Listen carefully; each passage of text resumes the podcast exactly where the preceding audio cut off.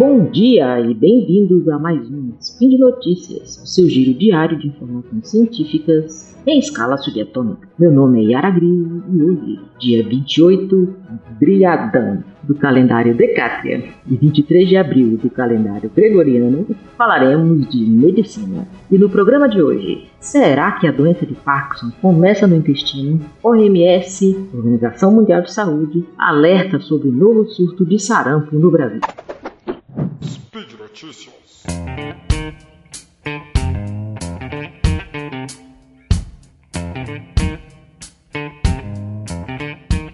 Primeira notícia de hoje: a doença de Parkinson começa no intestino? Pois é, pessoal, olha eu falando do intestino de novo.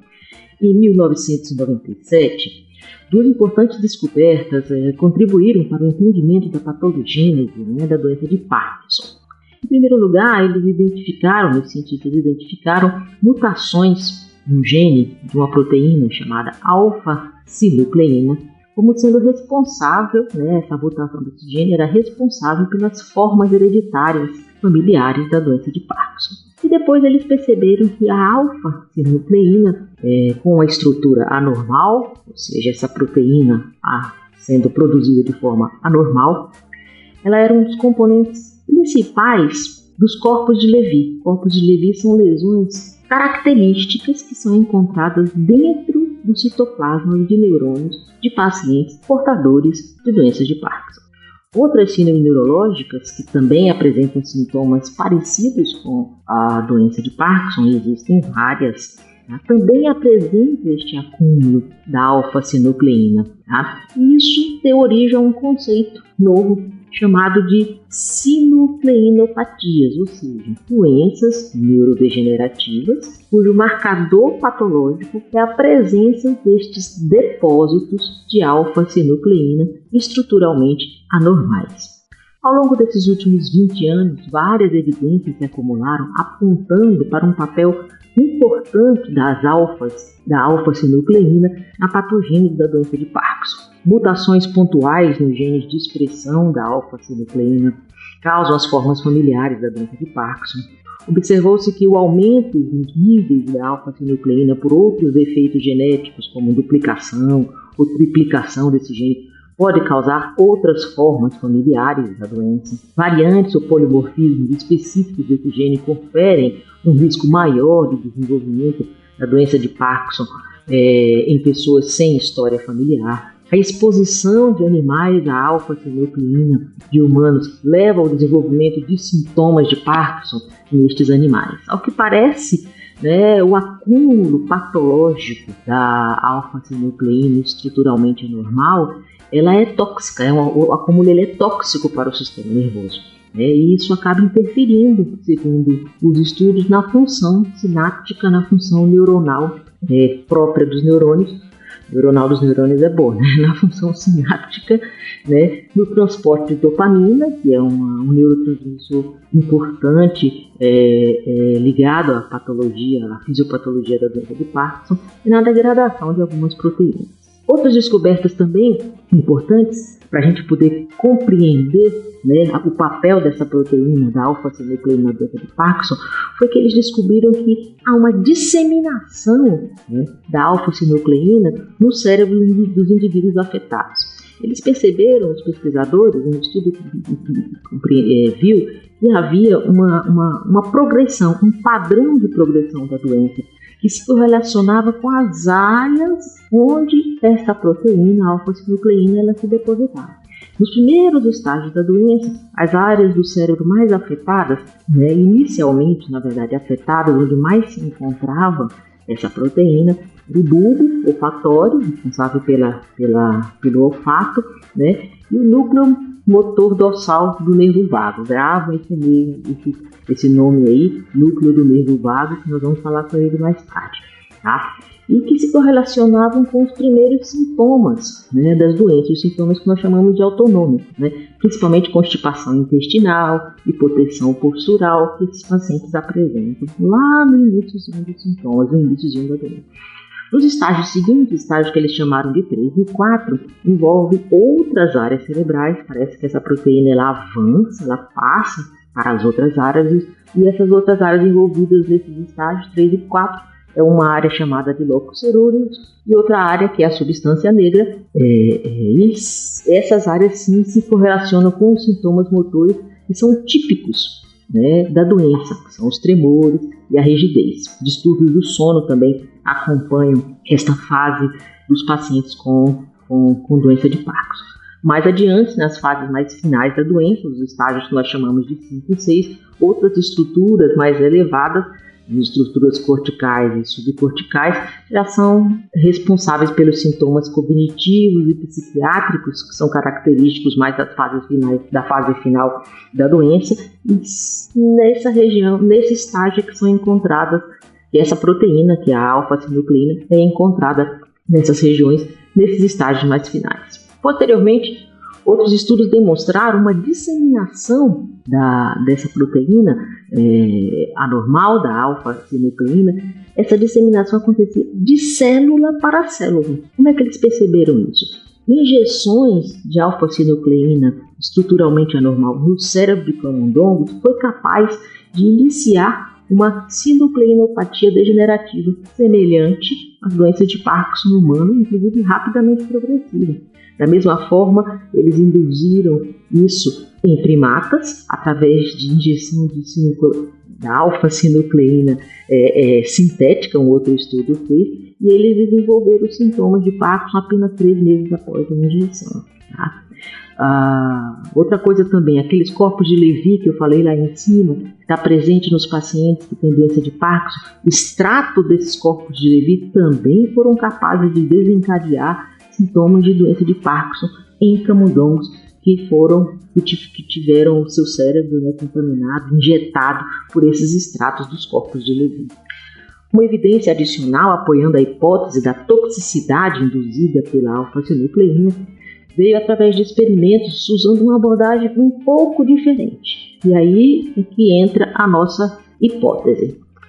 Nesses esses outros experimentos, é, foi dado, feita uma administração intraperitoneal dentro do intestino, do peritônio, de anticorpos específicos para a alfa-sinucleína em camundongos, né? E eles observaram que esses, esses camundongos que receberam anticorpos anti-alfa-sinucleína tiveram uma redução da progressão dos sintomas da doença, inclusive melhoraram os sintomas posteriormente. Foi com base nessas pesquisas, então, como eu falei, que surgiu essa hipótese, né? De que talvez a origem de tudo seja o intestino. Como o núcleo do nervo vago, que é aquela área que eu falei para vocês se lembrarem lá no começo? É uma das áreas onde mais se encontra a alfa-sinucleína e é considerada uma das áreas mais vulneráveis do sistema nervoso que é afetada pela doença de Parkinson, né? E o nervo vago, né, que sai desse núcleo e comunica o encéfalo, o cérebro, com os órgãos abdominais. O nervo vago é o nervo craniano responsável né, pela comunicação entre os órgãos do, do, do, da cavidade abdominal, torácica também, com o nosso cérebro. Então, o nervo vago ele é grande, certo? Ele é enorme, mas é o que faz a comunicação direta do sistema nervoso central com o sistema nervoso entérico, com o sistema nervoso do presente no intestino. Então, eles imaginaram que a alfa-sinucleína tem essa capacidade de passar de uma célula para célula. A alfa-sinucleína está presente lá em cima no núcleo do nervo vago presente no cérebro. Será que o nervo vago não transportaria? Será que a alfa-sinucleína não sairia do intestino e iria até o cérebro através do nervo vago e daí sim seria o início dos sintomas da doença de Parkinson? A doença de Parkinson começaria dessa forma? Imaginou-se que uma bactéria presente na nossa microbiota poderia induzir né, a formação inadequada dessa alfa-sinucleína, causando aquele enrolamento adequado, é, é, inadequado, na verdade, da proteína. Essa proteína se acumularia nas terminações nervosas do sistema nervoso entérico do intestino e com isso ela ascenderia, subiria até o núcleo do nervo vago. Parece muita viagem, né? Assim, parece meio o pessoal está viajando na maionese? Pois então, saibam que alguns estudos comprovaram que o envolvimento do trato gastrointestinal seja, a constipação intestinal, a famosa prisão de ventre, é um dos primeiros sintomas dos pacientes que desenvolvem Parkinson e se antecipam aos sintomas motores típicos, o tremor e a rigidez, em até 10 anos. Outra coisa, a alfa-sinucleína ela é normalmente secretada pelos neurônios é, do sistema nervoso entérico. Isso foi comprovado através de técnicas de imunocoloração. Outra coisa, é, a exposição do sistema nervoso entérico a algumas toxinas ambientais né, reproduziu a doença em camundongos, né, dando suporte à hipótese de que um patógeno ambiental ou alguma toxina ambiental atingindo o sistema nervoso entérico poderia ser o gatilho inicial dessa disseminação dessa patologia né, da sinucleinopatia, como eles estão falando agora. Né. Em apoio a essa hipótese da disseminação, vários experimentos já foram comprovar, já comprovaram que a, a, a alfa-sinucleína ela pode ser transportada ao longo do nervo vago. É, tiveram dois estudos na Suécia e na Dinamarca em que eles estudaram indivíduos que foram submetidos à vagotomia. Vagotomia é quando você corta o nervo vago e isso é feito, uma cirurgia, né, você corta o nervo vago, e isso é feito como uma forma de tratamento de doença ulcerosa péptica, úlcera duodenal e úlcera gástrica. Tá? E aí esses estudos perceberam que os pacientes que tiveram o nervo vago cortado desenvolveram menos né, sintomas né, de doença de Parkinson, desenvolveram menos doença de Parkinson do que aqueles que nunca tiveram esse procedimento, nunca fizeram esse procedimento. Bom, apesar dessas evidências, tá, que são crescentes em favor dessa hipótese, ainda há, há muitas questões a serem respondidas, muitas questões a serem abordadas, mas fica é, é, é, é, a ideia de que talvez tudo né, de fato tem origem no nosso intestino e que de fato as consequências neurológicas, é, os sintomas neurológicos são de fato só consequências de um problema que na verdade começou com a começou no nosso intestino. Segunda notícia de hoje, vamos lá, uma notícia importante, pessoal. Organização Mundial de Saúde alerta sobre um novo surto de sarampo no Brasil. Pois é, após dois anos da erradicação do sarampo, a doença voltou a afetar o Brasil. O vírus pegou carona nos imigrantes venezuelanos que se refugiam em Roraima, procurando emprego, comida, moradia, enfim. E isso desencadeou um surto né, no norte e há um risco de se atingir o nordeste do país. Tá? A situação fez com que o Ministério da Saúde organizasse uma campanha de vacinação relâmpago urgente e a intenção é vacinar 400 mil pessoas, inclusive os venezuelanos. Lembrando aqui para vocês que o sarampo é uma doença infecciosa aguda, viral, transmissível, altamente contagiosa e muito comum na infância, considerada uma das viroses clássicas da infância sintomas iniciais é, apresentados do, do, paciente que tem sarampo são febre acompanhada de tosse, é, irritação ocular, os olhos ficam vermelhos, uma certa coriza nasal, lembra um pouco um resfriado, uma gripe. Depois desses sintomas, há o aparecimento de manchas avermelhadas no rosto e depois elas progridem para o tronco, para os pés e que duram mais ou menos uns três dias. Né? Além disso, outros sintomas podem ser otite, que é infecção no ouvido, pneumonia. O sarampo pode complicar crianças, eles podem apresentar convulsões, podem levar a lesão cerebral e morte. Pois é, sarampo não é uma doença tão simples. A importância que a gente fala, que a gente dá ao sarampo, é porque o sarampo mata a gente. O sarampo ele atinge principalmente as crianças, os desnutridos, os recém-nascidos, as gestantes e as pessoas que são portadoras de imunodeficiências, portadores de HIV, pacientes com quimioterapia, né, pacientes oncológicos.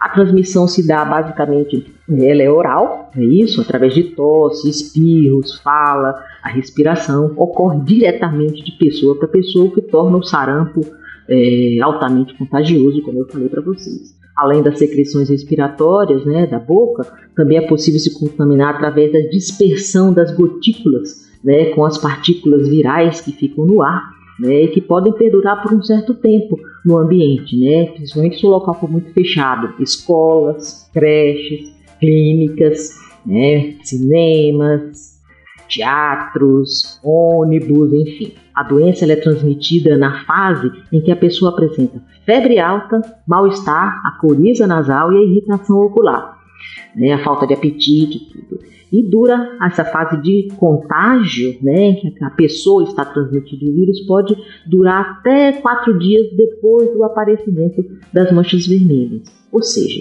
o que, o que antes a gente pensava que era só uma gripe, somente o olho vermelho, somente a coriza nasal, já era sarampo e a pessoa já está transmitindo o vírus, já está contaminando outras pessoas. Só depois, quando as manchas aparecem, é que a pessoa fala: Ah, oh, é sarampo, mas já vinha contaminando outras pessoas pelo menos uns três dias antes. A prevenção, a única forma de se prevenir contra o sarampo é a vacinação. Todas as pessoas estão sujeitas a contrair sarampo.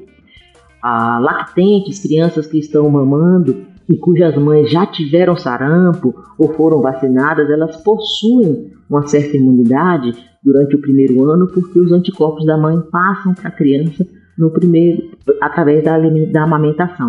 Mas é uma, uma, uma, uma imunidade boa, logicamente, mas relativa. Fora isso, qualquer um pode contrair o vírus do sarampo, por isso que toda a população deve ser vacinada. Bom, Voltando ao nosso surto de sarampo que estamos tendo aqui na América Latina, segundo a Organização Pan-Americana de Saúde, né, da Organização Mundial de Saúde, no Brasil há um surto em andamento ocorrendo em Roraima. 234 casos foram notificados, 42 deles foram confirmados, sendo 34 de venezuelanos e 8 brasileiros, com duas mortes registradas de duas crianças venezuelanas. No estado do Amazonas foram diagnosticados quatro casos já confirmados todos brasileiros também. Segundo o Ministério da Saúde, em 2017, em média, 83,2% da população brasileira tomou pelo menos uma dose da vacina. O índice ideal, o índice ideal, segundo a Organização Mundial de Saúde, deve ser de 95%, ou seja, esse índice está abaixo do ideal. As 10 piores coberturas, segundo o Ministério da Saúde, são do estado do Pará, Distrito Federal, Amapá, São Paulo, Bahia, Piauí, Acre, Maranhão, Rio Grande do Norte e Amazonas. Nessas unidades, né, a federação desses estados, a cobertura contra o sarampo variou de 65% a 78%. Os melhores índices são do Ceará, Alagoas, Pernambuco, Rio de Janeiro, Mato Grosso do Sul, Santa Catarina, Minas Gerais, Paraná, Mato Grosso, Goiás e Roraima. Nesses estados, a parcela da população protegida varia entre 100% e 84%. No Brasil, os últimos casos de sarampo ocorreram entre 2013 a 2015, sendo que o último caso confirmado mesmo de sarampo no Brasil foi no Ceará, em julho de 2015. A Organização Pan-Americana de Saúde deu ao Brasil, em 2016, o certificado de eliminação do sarampo, que em 2016 a região das Américas ela foi declarada zona livre de sarampo, a primeira em todo o mundo. Portanto, pessoal, vamos trabalhar para manter o Brasil e as Américas livres do sarampo. Como? Vacinando nossas crianças, combatendo essas campanhas anti-vacinação loucas, informando a comunidade que o sarampo não é uma simples virose de infância, que o sarampo mata que deixa sequelas graves e que apenas a vacinação pode impedir um outro surto e impedir que o sarampo se espalhe novamente no nosso país. É isso, pessoal. Por hoje é só. Lembro que todos os links comentados estão no post. Deixe lá também seu comentário, elogio, crítica, declaração de amor. Lembro ainda que esse podcast só é possível acontecer por conta do seu apoio no patronato do SciCast, tanto no Patreon quanto no Padrim. Um grande abraço, beijocas na bochecha e até amanhã.